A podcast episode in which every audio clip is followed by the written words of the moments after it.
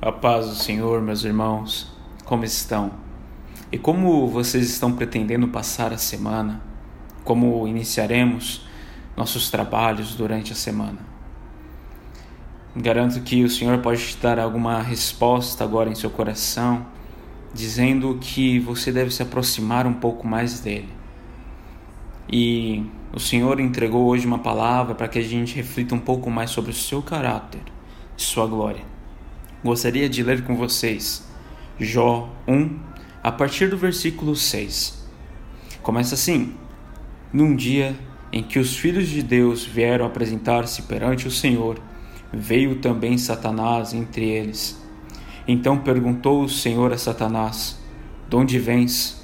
Satanás respondeu ao Senhor e disse: de rodear a terra e passear por ela. Perguntou ainda o Senhor a Satanás: Observaste o meu servo Jó? Porque ninguém há na terra semelhante a ele, homem íntegro e reto, temente a Deus e que se desvia do mal. Então respondeu Satanás ao Senhor: Porventura, Jó de balde teme a Deus? Acaso não o cercaste concebe a ele, a sua casa e a tudo quanto tem? A obra de suas mãos abençoaste, e os seus bens se multiplicaram na terra. Estende, porém, a mão e toca-lhe em tudo quanto tem, e verás se não blasfema contra ti na tua face. Disse o Senhor a Satanás: Eis que tudo quanto ele tem está em teu poder. Somente contra ele não estendas as mãos. E Satanás saiu da presença de Deus. Gostaria de ler com vocês, desde o início, desde o começo do, do versículo 6, para que a gente entenda um pouco melhor do que está acontecendo aqui. Parece que Deus está disputando é, a vida de Jó com Satanás, mas o que realmente está acontecendo? Começaremos então lendo de novo. Num dia em que os filhos de Deus vieram apresentar-se perante o Senhor. Isso daqui demonstra uma reunião celestial, uma conferência que o Senhor faz com os anjos que o servem. Toda a sua corte celestial estava presente nesse momento no cosmos. Satanás se apresenta junto com esses filhos de Deus. Satanás, com certeza, é uma pessoa, é uma persona não grata neste meio, e mas mesmo assim ele, ele aparece. Então pergunta o Senhor a Satanás: de onde vens? É uma gíria no hebraico que é praticamente o que você faz aqui.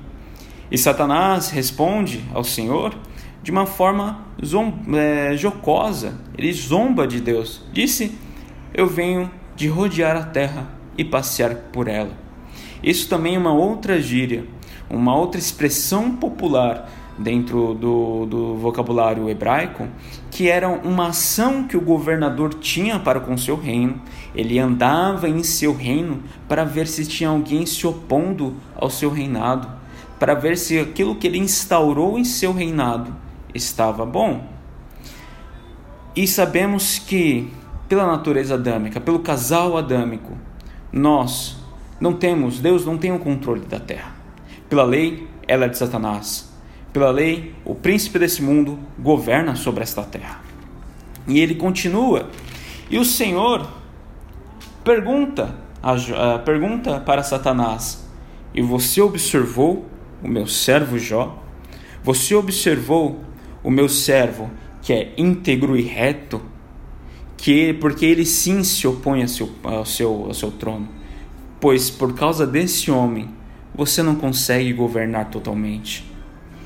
Então, Satanás, por meio de um cargo jurídico de acusador contra o Senhor, ele oferece, ele diz que ele se sente lesado por causa da vida de Jó e também porque o seu domínio não está completo na terra.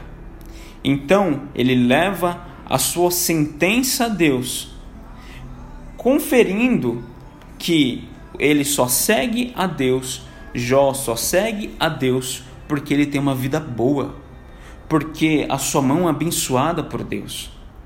Aqui, Satanás diz que só existe salvação, só existe pessoas que te seguem porque o Senhor entrega a elas uma boa vida. Então Satanás começa a, a realmente zombar de Deus e crer que não a salvação por meio da, da fé, a fé verdadeira, a fé edificadora, não existe. Que sem essas coisas, o povo de Deus não estaria próximo de, de Deus. Então, ele questiona, ele sabe que o que ele fez no passado com os anjos poderia também continuar acontecendo. O que Satanás crê é que a fé salvadora, e ele crê que a salvação podia ser perdida, a fé podia ser esmagada e ele próprio podia tomar essas almas para si. Então, Deus, nesse debate eterno, nesse debate no cosmos, conversa com Satanás e aceita este desafio.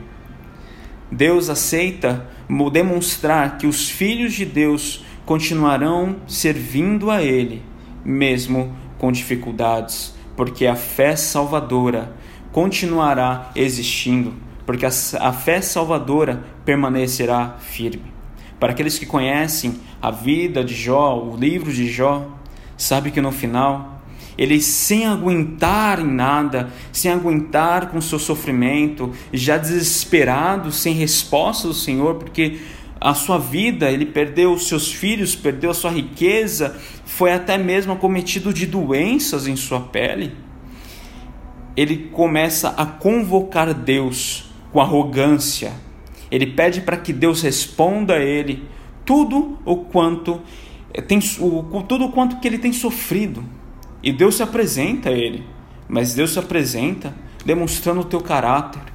Deus se apresenta a Jó demonstrando o teu a tua maravilhosa graça, a tua criação e dá detalhes de todas as coisas que a visão limitada de Jó não consegue enxergar. Deus disputa com Satanás com sua própria com seu próprio caráter e não com seu poder.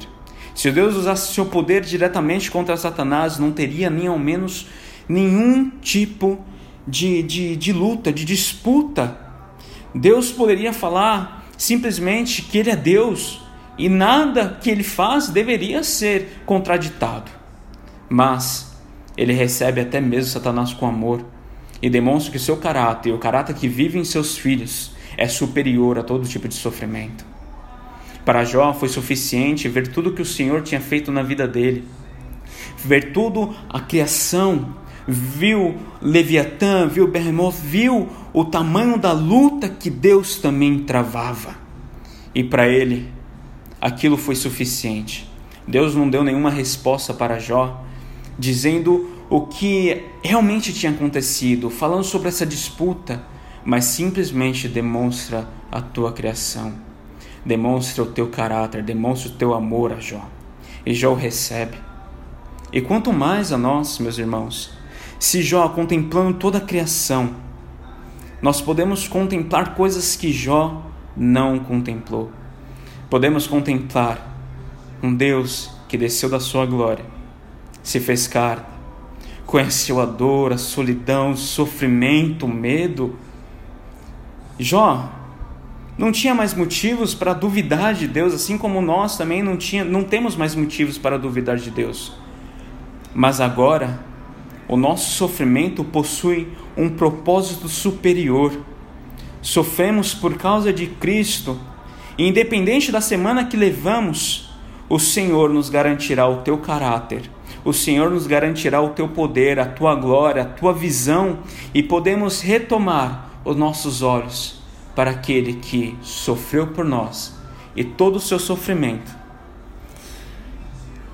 é, é suficiente, já nos valeu a vida. Quando Satanás fez de tudo para destruir a fé salvadora, ela permaneceu firme em Jó.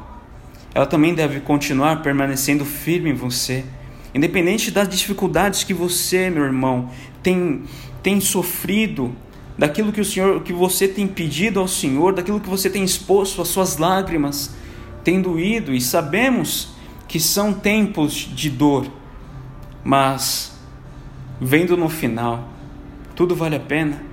E gostaria por último apenas de ler com vocês Romanos 8 para nos dar a certeza de que tudo está nas mãos do Senhor e que Ele tem a sabedoria eterna. Que diremos, pois, à vista dessas coisas? Se Deus é por nós, quem será contra nós? Aquele que não poupou o seu próprio filho, antes por todos nós o entregou, porventura, não nos dará graciosamente com ele todas as coisas? Quem intentará acusação contra os eleitos de Deus? É Deus quem os justifica, quem os condenará? É Cristo Jesus quem morreu ou antes quem ressuscitou, o qual está à direita de Deus e também intercede por nós. Quem nos separará do amor de Cristo? Será tribulação? Ou angústia? Ou perseguição? Ou fome? Ou nudez? Ou perigo? Ou espada? Como está escrito, por amor de ti somos entregues à morte o dia todo. Somos considerados como as ovelhas para o matadouro. Em todas estas coisas, porém, somos mais do que vencedores por meio daquele que nos amou, porque eu estou bem certo de que nem a morte, nem a vida, nem anjos, nem principados, nem as coisas do presente, nem do porvir, nem os poderes, nem a altura, nem a profundidade, nem qualquer outra criatura poderá separar-nos do amor de Deus que está em Cristo Jesus, nosso Senhor. Façamos como Jó, Entreguemos nossa vida a Cristo, entreguemos nossa vida ao Senhor, que vem nos trazer a contemplação perfeita da Sua obra na cruz, e podemos hoje ver os teus machucados. Pois se contemplarmos o que Cristo sofreu por nós, o nosso sofrimento será tão insignificante comparado a tudo o que ele passou. Na cruz, ele teve sua disputa contra o Leviatã e o Berremó na cruz, ele esteve e também um julgamento eterno no cosmos. Satanás estava acusando contra nossas vidas, dizendo que nós não valíamos nada. E ele provou que ele é um advogado. Ele provou que, mesmo sem, merecermos, ele nos amaria e ele nos salvaria. Que a tua semana descanse nessas palavras. Leia de novo Romanos 8 e medite em sua casa, com sua família. Olhe para o caráter de Deus, para a tua glória, e muito menos o que Ele pode dar na sua vida. Que a paz do Senhor esteja convosco, meus irmãos. Desejo que o Senhor abençoe a sua semana. Amém.